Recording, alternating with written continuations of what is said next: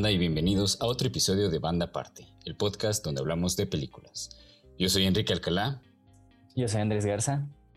Y Fer nuevamente estará en nuestros corazones. en esta ocasión estaremos platicando de Charlie Kaufman y de sus películas más relevantes. Contaremos con la presencia de un invitado especial que conoce de sobra a este director, es fanático y... Un buen amigo. Santiago Carneado. Santiago, ¿cómo estás? Hola, hola, muy bien, aquí, todo muy bien, desde Guadalajara. Gracias por, por acompañarnos a, platicar un poquito de, de Kaufman um, el día de hoy. Si quieres, cuéntanos. No, gracias, gracias por invitarme. ¿De qué? Em, cuéntanos como cuál, cuál, cuál es tu cuál es tu experiencia con este señor, cuál ha sido tu cuál fue tu primer acercamiento para empezar, si quieres, para empezar a calentar motores. Eh, mi primer acercamiento a Kaufman, bueno, creo que mi primer acercamiento fue lo que probablemente es la película por la que más gente lo conoce, o al menos la película más conocida de él, que es Eterno Resplandor de una mente, si recuerdas. Eh, la vi varios años atrás y me pareció, pues lo que todo el mundo siempre ha dicho, es muy brillante y es muy surreal y es original y es emotiva y, y conecté mucho con ella, en especial este, en ese momento estaba yo en un punto este, de mucha soledad y creo que me anclé mucho a esta atmósfera que creó la película y en especial a los diálogos que, que genuinamente no se sentían melodramáticos, ¿no? Tenían cierta candidez detrás de ellos. Pero este, después de ello olvidé la película muchos años después y fue más como hace, fue recientemente que volví a tener como un acercamiento a él con eh, eh, de Nueva York que fue creo, una de las películas que cuando vi fue para mí una revelación. Se volvió inmediatamente una de mis películas favoritas. Eh, es una de esas películas que cuando quiero ser pretencioso y, y mamón, eh, la, la, uso mucho como ejemplo, pero genuinamente creo que es, creo que es... Sí, exacto. Cuando quiero ser el film bro, la, la utilizo mucho, pero genuinamente me parece una excelente pieza y me, me parece muy, muy, muy, buena, muy entretenida, muy, muy triste y muy desolada, pero hay mucha catarsis detrás de esta tristeza, entonces creo que es la razón por la que me gusta tanto esa cine y es mi favorita personalmente de... Sí, que cabe, que cabe recalcar eh, que, como dice Carneado, yo coincido que por, que por, la película que más conocen a Kaufman es El Eterno Resplandor de, de una mente sin recuerdos, que es del 2004, disponible en Netflix también, ah, recientemente si la, quieren, si la quieren ver, ajá. Y volver a ver. Pero cabe, hay, hay, que decir que, que, que esa fue escrita por por Charlie Kaufman es dirigida por Michel Gondry, aunque tiene pues casi todos los trademarks y los elementos que, que, abundan en el cine de, de Kaufman. Y eh, Cine de Nueva York, si es dirigida por él, es la, primera película que dirige, ¿no? Si no estoy mal. Y bueno, tiene igual los elementos que, que, que, suelen estar en su cine, pero como triplicados, ¿no? Ya sin, sin nada que lo limite, por lo menos en un sentido visual y demás. Sí, ah, creo que justamente viene de que, o sea, él empezó como guionista y él empezó plasmando historias y como nada más como, ah, haciendo conceptos, historias, personajes. Y una vez que le dieron las riendas del director, que tardó bastante, o sea, entre Eterno Resplandor y que creo que escribió otras, otros cuatro o cinco largometrajes.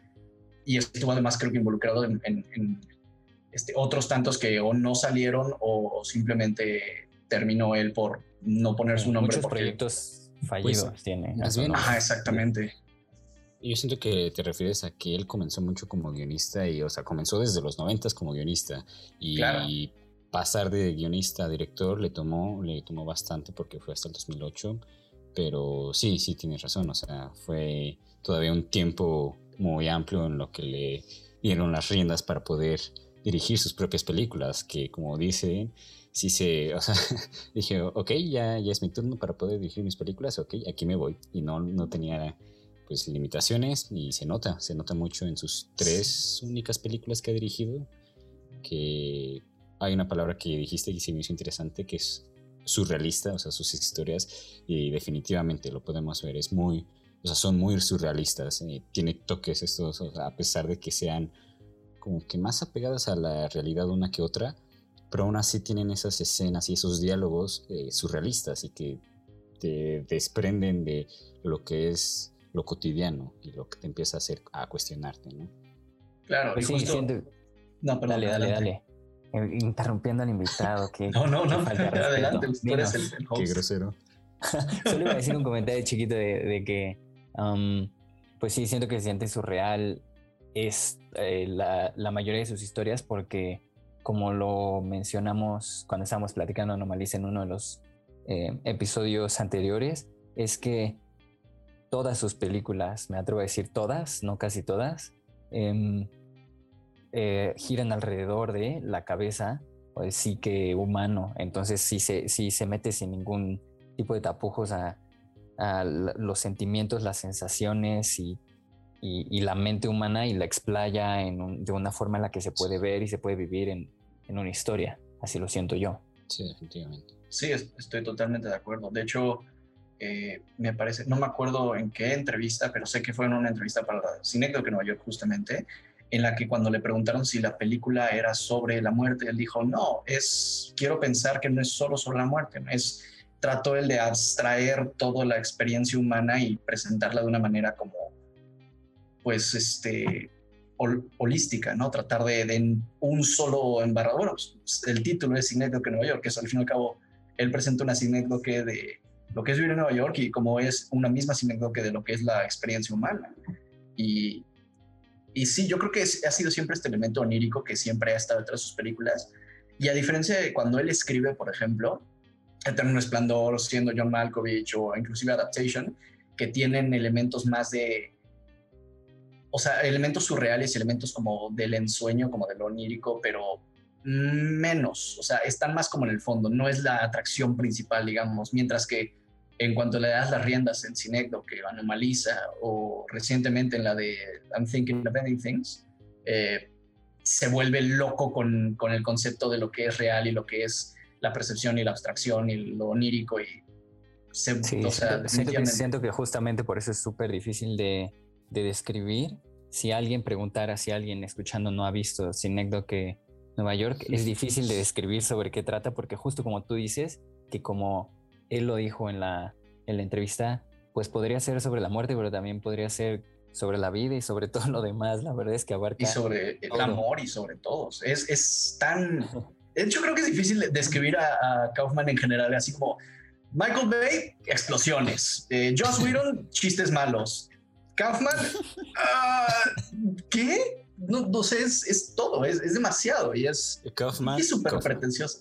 Kaufman es Kaufman, tal cual. Es, es un sí. Es como cantinflar, es, ya es un verbo por sí mismo.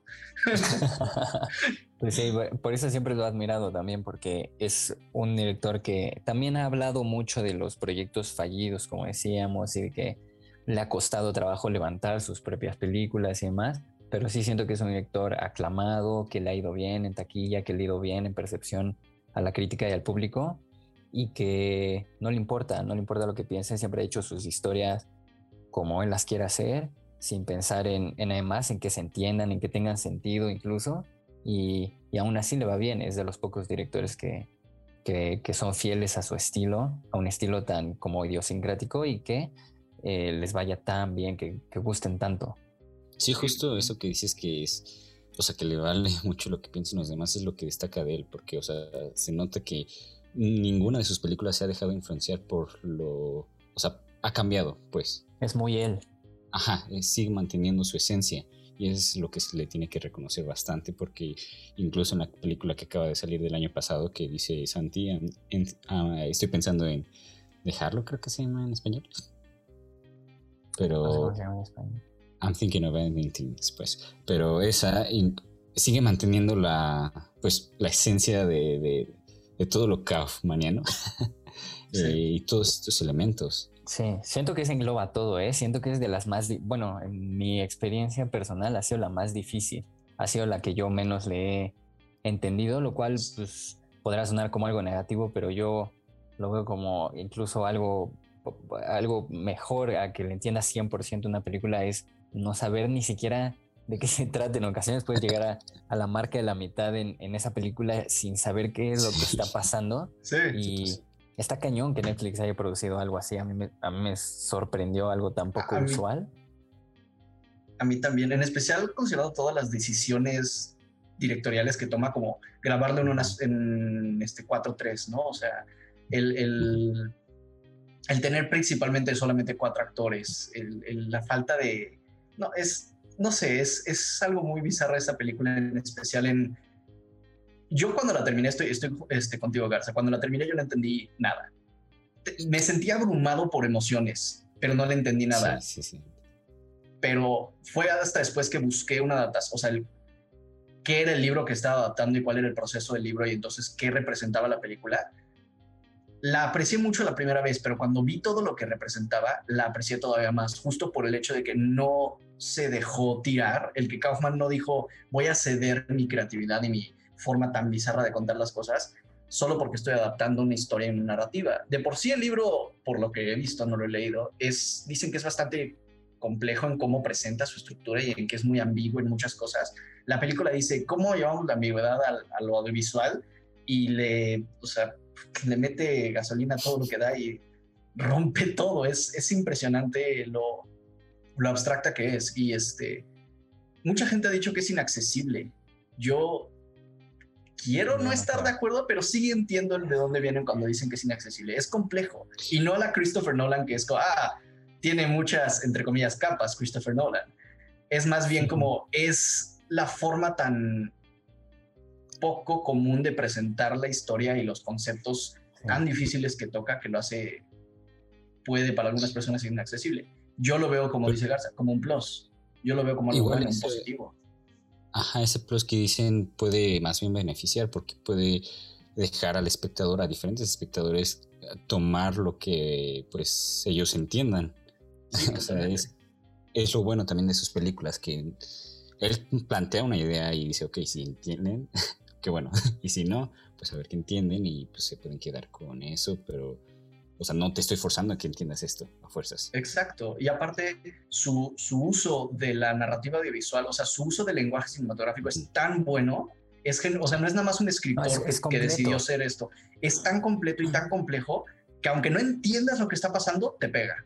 Aunque no entiendas por qué estás asustado, estás asustado. Aunque no entiendas por qué te sientes abrumado y triste y solo, es porque el lenguaje y porque toda la estructura de la narrativa y la música y los visuales y las actuaciones la sabe manejar de tal forma que aunque no entiendas con tu mente, la entiendes con tu corazón. Es durísimo.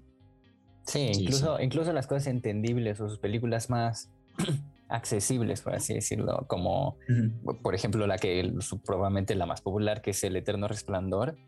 Incluso esa es una película que se puede escribir, se puede contar, pero que podría, no podría adaptarse, por ejemplo, a un, a un libro o a una obra de teatro porque, como dices, hace un uso completo del lenguaje cinematográfico. Está, las raíces de Kaufman están 100% en el cine. Hace, hace eh, uso de, todas las posibilidades que te da eh, y las explora muchísimo, sobre todo en la última, creo yo, más, más que en las anteriores pero incluso desde Cinecdo, que era la primera, siendo que se pone a explorar muchísimas cosas que tal vez podrán no funcionar del todo, todavía estar como verdes, pero, pero se nota la intención de, de un artista que, que, quiere explorar 100% el cine y que no se queda en vamos a adaptar una historia, como pues el caso de I'm Thinking of Ending Things con la novela de...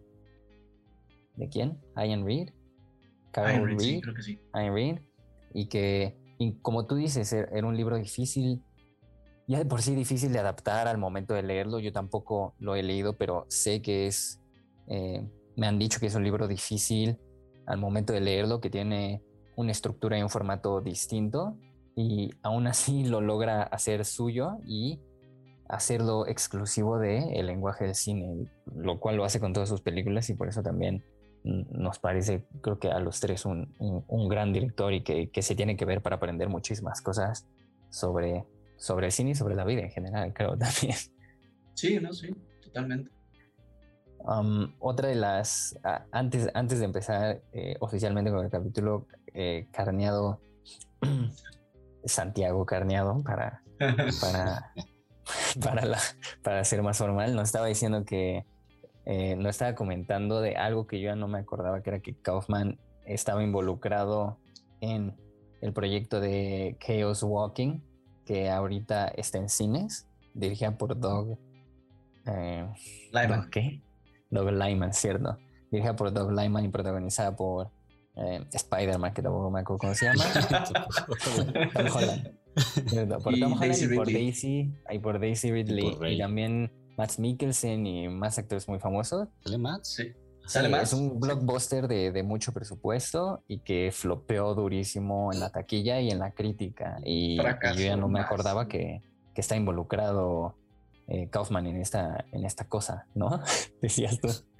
Sí, este, pues al menos, o sea, hasta hace seis meses él seguía apareciendo como acreditado como guionista, ¿no? O sea, al menos empezó él como el guionista principal, pero como es Hollywood, en especial en películas que tienden a ser más de alto presupuesto, más estos blockbusters, estas películas de alto calibre que Hollywood quiere pues ganar más dinero con ellas, eh, involucraron a otro guionista para reescribir y empezar a pues darle más una forma eh, manejable para lo que Hollywood esperaba, ¿no? Este, no me acuerdo cómo se llama este otro guionista. Que no, que no le haya parecido a, a un director tan pues tan así como Kaufman. Sí, exacto. Y o sea, Kaufman en este definitivamente empezó simplemente como guionista y solo ya, y solo eso. Y estaba adaptando al final una novela de adultos jóvenes, estilo pues, mm. Hunger Games y todas estas que son más, este, pues, no quiero decir superficiales porque al final son muy agradables de leer y muy agradables. Ándale, comerciales es la palabra que buscaba. Y, este, y él adaptó esta novela por petición del estudio, o sea, por contratación del estudio, y tuvieron que reescribirla al punto que él tenía un... Empezó con el crédito de guionista, después pasó a co-guionista, después pasó a historia por. y este... Y hace seis meses por fin desapareció su crédito de, pues de IMDb, Letterboxd, donde lo encuentras los créditos, ¿no? Este, que estuvieron maquillando su, su guion. Pues, exacto, de que ya... decíamos que hizo bien. Sí, y exacto, o sea, yo no dudo que él haya dicho gracias a Dios, en especial después de ver el resultado final que es, o sea, es como... Vayan a ver al cine por si quiere. Ah, es toda una experiencia, es... a mí no me parecía tan mala, me parece buena para ver en... Bueno, yo fue la primera película que vi, eh, regresando de pandemia en el cine, ya tenía varios meses, entonces por eso tal vez me gustó un poquito más, pero pues sí es un blockbuster genérico del montón y por debajo, creo, incluso ni siquiera alcanza a ser del montón no alcanza un nivel medio, creo yo. Ajá, a mí se me hace muy messy, muy como, como que no supo aterrizar bien sus ideas y sus conceptos y la historia en general es como, pues como que nada más pasan cosas, pero no hay como, al menos yo no sentí que hubiera como un avance y una progresión lógica y orgánica en esta película. Y hay cosas en las que digo, entiendo por qué Kaufman empezó a escribirla. Digo, no, no es, quiero poner un spoiler ni nada, pero algunos de los conceptos con los que la película intenta tratar son medio abstractos. La idea de cómo presentan los personajes sus pensamientos, la idea de la falta de una figura femenina, la puedo ver digo, claro, entiendo, o sea, viendo esto digo, sí, sí puedo ver la marca de Kaufman, al menos en qué podría haber hecho él con ella, pero ya llegó la película en que está tan diluida en otros, en notas de estudio y en otro eh, guionista y en otro director, que ya no se siente nada de lo que lo hace tan especial pero me parece justo un caso perfecto para identificar como tantos proyectos que ha tenido Kaufman fallidos y no los hemos visto. Aquí podemos ver perfectamente cuando un proyecto de Kaufman no se siente Kaufman y falla por ello. O sea, tenemos un resultado tangible en el que podemos comparar. Esto es cuando Kaufman lo dejas hacer algo, esto es cuando no. Es cuando no. Sí, y, y, antes, antes de que se me olvide, dijiste un elemento que no hemos mencionado, de que también es un, es, es, es, algo identificable con Kaufman y por lo que muchos lo han criticado, yo lo veo por el otro lado, pero es, pues no la, bueno, en este caso de Chaos Walking, que es la falta de una imagen femenina, en todas las películas es un factor importante eh, la persecución emocional eh, por una mujer o por una imagen femenina, incluso como en Anomalisa, que ni siquiera es una mujer como tal, sino como el concepto de el sexo contrario. Eh, creo que en todas eh, se toca este tema, sea de manera casi textual, como en, El Eterno Resplandor o en Adaptation, que es eh, enamoramiento directo con el sexo femenino, o en Sinecdo, que en Anomaliza, que es una cosa más enfermiza y demás. La gente lo llegado a criticar porque es como tipo, pues no es machismo, pero que, se centra, que no conoce a las mujeres y que por eso las, las dibuja de esa forma en, sus películas, yo lo veo como una crítica más bien a cómo la sociedad y cómo sus personajes masculinos ven a estos personajes y los juzga a partir de eso. Yo siento, pero a veces sí es de, cada quien, creo yo. Em, Igual en Being John Malkovich hay una cosa así medio rara con, con Cameron Díaz y, y, y, la idea de querer estar con ella, pero son imágenes. Al final las mujeres, hasta su última película creo, son como imágenes. Y, mucha gente le ha criticado eso. Yo, yo lo veo de la otra forma. No sé, tú, Kike, ¿cómo, cómo sientes ese aspecto? Ah, fíjate que yo no lo había visto así, pero no, o sea, no lo había visto en que él es la crítica, más bien.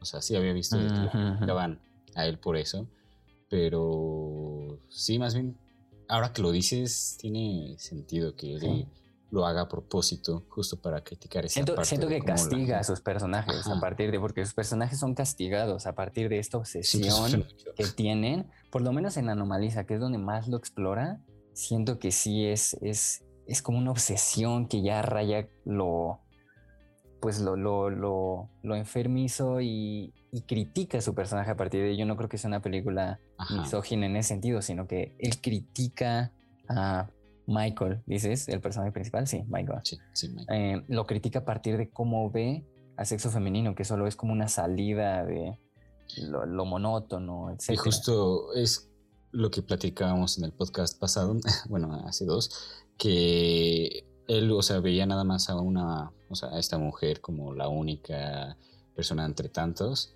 pero una vez que, que pues ya pasó algo, empieza a verla como alguien más. Y es justo esto que mencionas. Pues sí, siento que es más explorado ahí. En todas sus películas está presente, excepto yo creo en la, última. Pero se rompe, ahí se rompe, se rompe casi todo lo que venía manejando eh, hasta cierto punto. Yo justo quiero mencionar como yo, yo creo que me encuentro como justo en medio de ambas posturas. Yo no creo que sea ah, un sexista, machista, porque interpreta a las mujeres súper huecas y porque solo escribe desde la perspectiva del hombre, que sí es cierto, solo escribe desde la perspectiva del hombre, pero yo creo que viene más de, de él mismo tratando de buscar esta cierta autenticidad en sus personajes y no tratar de sonar forzado y escribir a las mujeres más como él las ve, o inclusive como él se critica a sí mismo de a veces verlas. Lo ves mucho en, como dices, en, en que al menos yo lo pude notar mucho en cómo él habla mucho de cómo, de su misma identidad de género, pero no de una perspectiva como, o sea, el personaje, este, ¿Cómo se llama? Philip Seymour Hoffman. en paz descanse. Este... Gran actor, gran actuación ahí. Pero no me acuerdo del personaje. Ahorita te lo confirma producción. Gracias. producción. Bueno, pero este, él está todo el tiempo este, tratando de, de buscar a una mujer, sea su hija, sea su ex esposa. Kaden Contar, gracias. gracias. Este, sea su hija, sea su ex esposa, o sea después a estas como tres o cuatro diferentes, diferentes como love interest que tiene, este, él está totalmente buscando sentirse validado a través de una mujer en diferentes posiciones, ¿no? En diferentes relaciones. Este, y al final, él cambia, él hace una especie de juego en la que poco, como dos tercios en la película, teniendo una conversación, dice que él a veces de haber nacido siendo mujer. Es algo que yo cuando la vi por primera vez dije, no sé si esto está haciendo un comentario de, de una como dismorfia de cuerpo, de una falta de identidad necesaria, o más bien de una de cómo él ve a las mujeres como aspiracionales, como, como en un pedestal, como, ah, es, es lo más puro y hermoso que ve en la vida y por eso aspira a ser ellas, no porque genuinamente se sienta como uno, porque quiera ser una, sino porque tiene una idealización.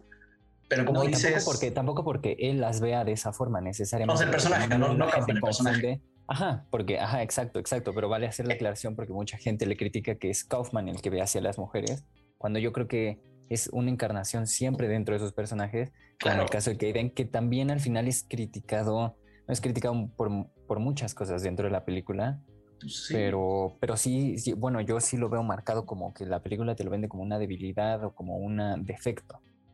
sí, totalmente. Yo al menos lo que puedo, o sea, yo estoy de ese lado en el que digo, la película nunca te pinta estos personajes como personajes buenos y aspiracionales. Siempre son, por otra forma de decirlo, un pedazo de mierda. Son gente que está hasta abajo de su vida, son gente que no le está pasando bien y, puedes empatizar con ellos, más bien simpatizar con ellos. Hay algunas cosas que te puedes poner en sus zapatos, pero muchas veces hacen cosas y dicen cosas y piensan cosas que dices, ¿qué estás haciendo? O sea, estás haciéndote daño a ti y a otras personas. Y es parte de la catarsis de Kaufman de, ver sus películas que viene a seguir esto. Pero en cuanto a las mujeres, sí entiendo que, que sus películas tienden a ser muy falocéntricas, tienden a ser muy, este, seguir a un hombre, en especial como dices en muchas, en la persecución de una relación con una mujer. Sea buena, sea mala, eso creo que Kaufman te lo deja más a tu interpretación. Y yo por eso no lo veo como, ah, es un sexista, ¿no? Es, él te presenta estos, estas historias y te deja que tú pienses y hagas tu propio concepto y hagas tu propia interpretación de cada una. Al menos, como dices, hasta I'm Thinking of Ending Things, en donde es muy poco claro quién es el personaje principal sino hasta el final. Y tú todo el tiempo estás viendo esto desde la perspectiva de una mujer. Y es, pues, francamente, algo nuevo para Kaufman. Es su tercera película de dirección, su quién sabe cuánta película escribiendo y es su primer protagonista femenino. Mujer. Aunque siento que en I'm Thinking of Ending Things no la aborda tanto como mujer, sino como, bueno, a, partir de su feminidad, cosa que sí hace con sus personajes masculinos que aborda a partir de más su masculinidad, sino que en esta todos los personajes son parejos, son casi casi que peones dentro de su tablero loquísimo de conceptual. Exacto, y justo viene que rompe con, con Exacto, yo, yo justo decir rompe mucho porque no habla tanto de una mujer o de un hombre en el sentido como aspiracional, porque la película ¿Puedo decir spoilers?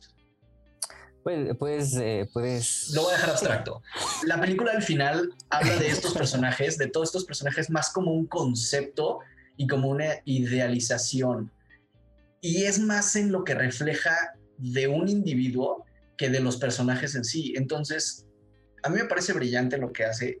Y sí, sí es cierto que puede faltar un poco de perspectiva femenina en sus películas y sí puede que se sientan más como objetos a veces que como personajes en sí, pero es más por cómo la película y los temas de la película se centran alrededor de, como dices Garza, criticar a un personaje y sus perspectivas. Entonces yo, yo no creo que Kaufman sea alguien tan controversial en ese aspecto. Lo difícil es que sus películas son tan abiertas a interpretación que luego hay gente con pensamientos muy radicales y muy negativos hacia las mujeres que se aferran a estas pues, a esta interpretación negativa de las mujeres cuando no entienden que es, como dices, criticar la gente con este concepto. Justo es crítica hacia ellos. exacto, es una crítica de ellos y ellos lo usan como estandarte, como pues, tantos ejemplos podemos poner en la vida real. Nos faltó, nos faltó Fer en este episodio para que nos diera su opinión al respecto. Oye, sí. Tres hombres hablando de Kaufman. Madre mía. Ah. Em, pero sí, eh, eh, como dices en I'm Thinking of Ending Things, bueno, lo dijiste de una forma que yo no puedo repetir, que me parece muy interesante, porque igual eh, es, una película más de ideas que de cualquier otra cosa. Pregunta por el spoiler, yo pienso que es una de las pocas películas que no se puede spoilear, o bueno, yo no vería cómo me la podrían spoilear. Es una experiencia eh, distinta porque, ajá, porque no se adhiere tanto a la narrativa como tal, sino que es, es, es conceptual 100%. Yo siento que explora, explora lo, lo invisible y lo, lo inefable de, de, forma cinematográfica y por eso es, es, es, tan complicado decir, como dices, quién es el personaje principal o cosas tan básicas como de qué se trata. Y yo insisto que no, no, no, no descifro, la vi dos veces y, y nomás no. Entonces, eh, es, ahorita después del podcast. Después del podcast, vayan a ver. Está, no sé si dijimos, pero está en, Netflix, es original de Netflix. Em, Así es. Y, y es una, es, es, es una película. personalmente fue mi película favorita del año pasado. Y vaya que salieron unas tres o cuatro que sí me parecieron así, wow. No tanto como el 2019, que fue creo que salí con tres películas que dije, wow, esta película cambió mi vida para siempre y las he visto nueve veces. Retrato una mujer. ¿Ese mismo año? Pero este. pero. este. Pero sí, es, es, está en Netflix y es, es maravillosa y, y, y, creo que me gustó mucho tu frase, cambiando un poco el tema, pero creo que me gustó mucho tu frase para describir a Kaufman. Lo inefable en forma de cine. Pues sí, casi, eh, no sé si, no sé si yo, yo la inventé o la habré escuchado o leído por ahí, pero Sí, siendo que no, por Andrés 2021. Sí, Andrés 2021 ya no importa. De, y si alguien la dijo antes que tú te copiaron. De escribirlo.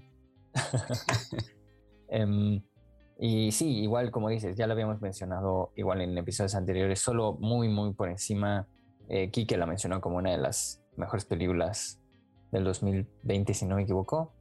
sí, em, cuando estábamos hablando del, de los Oscars y dijimos que cuáles eran las películas que más nos habían gustado, igual coincidimos Andrés y yo que eran de las que estaban en el top 10 de, las mejores. Sí, exacto. Y, y, pues nos lleva a la, a la, a la pregunta que, es de a huevo porque de esto se trata el cine de, decir favoritos. Entonces, Kiki, dirías que esa es tu, tu hijo favorito de, de Kaufman.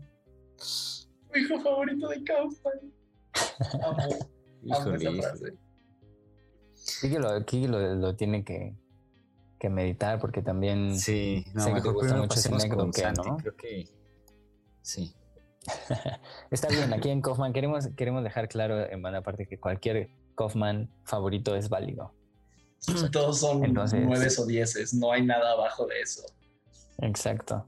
Eh, pues entonces, en, tu, en tu caso, Santiago, ¿cuál dirías que es como tu favorita?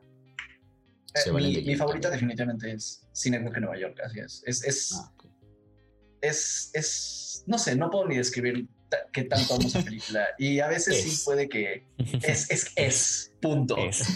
Todo en mayúsculas. Este, no, pero para mí es mi favorita y es una de mis películas favoritas, punto, de todos los tiempos. Este, por debajo del Señor de los Anillos, así por nada, porque de verdad es, es una de esas pocas. Mucho porque hay, sí. que, hay que decir que Keith Santi es un mega fan. Ya estaremos hablando después oh, en algún episodio con él, eh, un experto, el doctor en Señor de los Anillos. Para hablar de los anillos. tres horas. Uy, tres, te das corto. Hablo tres horas por película y luego hablo de los libros. Este, pero volviendo a Kaufman, es, es sin que Nueva York sobre una de mis películas favoritas. Eh, conecté mucho con ella y no nada más por ser un artista pretencioso que se siente o sea, con complejo de Dios, este, genuinamente me pareció una película muy, muy solemne y que examinaba, examinaba la soledad y eso es algo con lo que conecté muy, muy, muy fuertemente. Eh, aparte de pues, todo lo maravilloso que hemos dicho de él, es, para mí es mi, mi número uno de Kaufman y una de mis películas favoritas de todos los tiempos. Ok. Sí, como, como dice Santiago, creo que es una película que, que mucha gente tal vez encontrará como sofocante, y cansada, etcétera, pero creo que es de esas pocas que tienen la virtud de que si conectas, conectas muchísimo, sientes el hilo entre tu cerebro y la pantalla. Entonces, eh, y, e igual no es, como mencionas, una cuestión de necesariamente del artista y del struggle que se vive eh, creativamente, sino que se siente como una película humana que genuinamente habla de cosas humanas. Em, tal vez sí de alguna manera muy compleja, pero yo también creo que es una película que, se puede llegar a conectar muy, muy fuerte con, con ella. Así que grandes felicidades. Eh, pues no, ya sí me voy a brincar aquí, ¿qué? Gracias. Em, yo después de ti me, cuesta, gracias, me cuesta muchísimo trabajo, la verdad, escoger porque, como dices, todas me gustan todas. Em, si tuviera que quedarme con una a fuerzas, eh, seguramente me iría hacia el guion y estaría entre em, el eterno resplandor porque soy un adolescente romántico todavía. Todo el adolescente y estás bien viejo. y, le, he visto, es de las películas que más he visto eh, en mi vida, porque además la, la pasaba mucho en la tele en mi época de ah, me gusta el cine y soy de, mi, mi, época de film bro. Entonces la, la he visto muchas veces y es una película que me sigue entreteniendo mucho, que me sigue gustando mucho, que me parece simple en su approach de contar una historia de amor distinta, em, pero que pues no necesita ir más allá de esa simpleza para, para conectar también. Em, es, es, si se puede clasificar como rom-com, una de mis rom-coms favoritas y, y, una gran, gran película en, general. Con mención especial a Adaptation, que también la escribió. Em, y, y también me gusta mucho por todos los... Probablemente fue de las primeras películas de aspectos metafísicos, digo metafísicos, metaliterarios, que, metanarrativos que, que vi, porque tiene muchas referencias a películas anteriores, a él mismo, eh, incluso los créditos. Entonces, es una película que, que me introdujo a, a, este tipo de, de, temas y, y, pues igual es, es, una gran película. También la, la, la, recomiendo mucho porque esa no es tan conocida. Eh, gran actuación de Nicolas Cage y, y de Spike Jones, que también tal vez platicaremos en un futuro porque es el gran director también. y me quedaría con, con, un empate entre esas dos. Híjole. Fíjate que esta última que dijiste no la he visto, perdón. Y eh, Eternal Sunshine solo la he visto una vez, pero la voy a ver este fin de semana aprovechando que está en Netflix, por favor. Para llorar. Eh, sí, seguramente. ¿Y cuál es tu favorita? ¿Qué nomás? Yo me estaba quedando entre de, sus de dirección, porque las tres que ha dirigido me han encantado, me, han gustado mucho. Concuerdo contigo que Doki es bastante buena, es, es, o sea, si uno llega a simpatizar, empatizar con este personaje principal por la parte de, pues que es un director, ¿no? Director, escritor, que es bien egocéntrico, que quiere todo, o sea, o sea, ves toda esa parte y lo de la soledad, que este punto también de la soledad toca en, esa, en, sus tres películas, bueno, creo que en todas, pero... Pero... ¿En todas? Ajá, es que creo que sí en todas. Pero en esas tres últimas, igual creo que las denota, o más bien en estas tres de dirección las denota más. Y ahora que vi recientemente Anomalisa, me gustó mucho por la animación y por todo lo que comentamos en, el podcast, que pueden escucharlo. Uh, pero me quedaría con I'm Thinking of Ending Things. Wow, que, bold choice. I like it. Sí. o sea, siento que, como ya mencionó Andrés, es algo más diferente de lo que suele. O sea, sigue manteniendo su esencia, sigue siendo Kaufman, pero ya está como más. Uh, no sé cómo es distinto, distinto a cualquier otra cosa, yo digo. Ajá. Es, se nota que es distinta a cualquiera de las que, está, que ha hecho, porque se nota su esencia, se notan las temáticas que aborda, como es lo, nuevamente lo de la soledad, se nota lo surreal que suele abarcar, pero aún así, no sé, me, al momento que la vi creo que me impactó demasiado y, o sea, por el final también, bueno, por lo que yo llegué a interpretar, siento que es que conecté más que con otras de, la, de su filmografía. Así que me quedaría con esto. Y si las quieren ver, eh, sobre todo hablando de las que ha dirigido, sin que eh, la pueden encontrar en internet. Y o la pueden encontrar en alguna plataforma. o la pueden comprar, genuinamente vale la pena. Sí, Mm, también es, es, fácil de encontrar el DVD, me imagino. Anomalisa está en Prime. I'm Thinking of Ending Things está en Netflix. Y las tres son muy buenas. Eh, si hacen un maratón, pues no estén como muy frágiles de sus emociones para que lo puedan soportar. Esa es la, esa es la otra. Tienes que, tienes que ir con, con mood para quebrar tu vida por una semana. Exacto, tienes que ir con una mentalidad de que, de que vas a meditar sobre tus decisiones de vida. Y aguas, ojo ahí. Todas se parecen.